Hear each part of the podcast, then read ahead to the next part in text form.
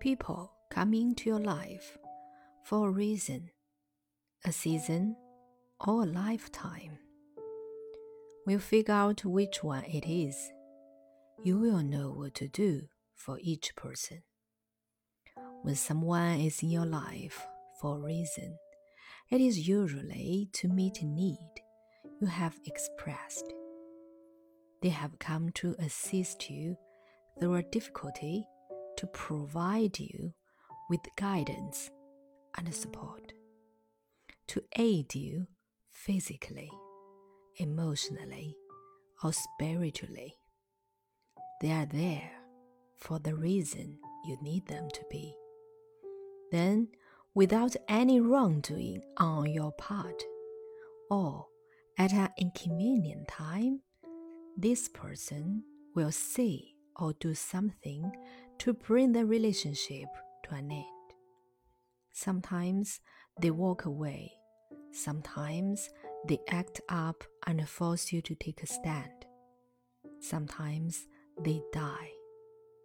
What we must realize is that our need has been met, our desire fulfilled, their work is done. Your need has been answered, and now it is time to move on.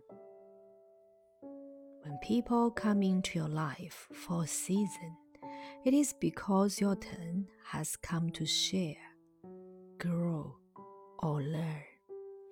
They bring you an experience of peace or make you laugh. They may teach you something you have never done. They usually give you an unbelievable amount of joy. Believe it, it is real, but only for a season. Lifetime relationships teach you lifetime lessons things you must build upon in order to have a solid emotional foundation.